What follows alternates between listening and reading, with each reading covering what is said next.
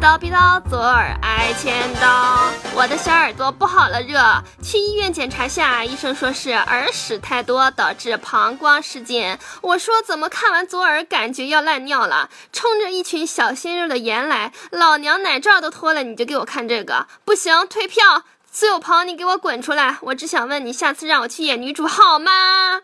环球影业今天宣布，《五十度灰》的两部续集《五十度黑》和《五十度自由》定档，《五十度黑》将于二零一七年二月十日上映，而《五十度自由》定档二零一八年二月十九日上。哎呀妈，这都哪一年呢？这种霸道总裁虐绿茶的设定简直让人欲罢不能。看来一七年和一八年，老娘要陪温州贵妇团飞两次日本才能看完这个烂过《小时代》系列啊！还有，你们想片名能不能考虑一下中国观众的感受啊？黑化肥会发飞，非化肥会发飞。算了，不念了，老年直接懵逼了。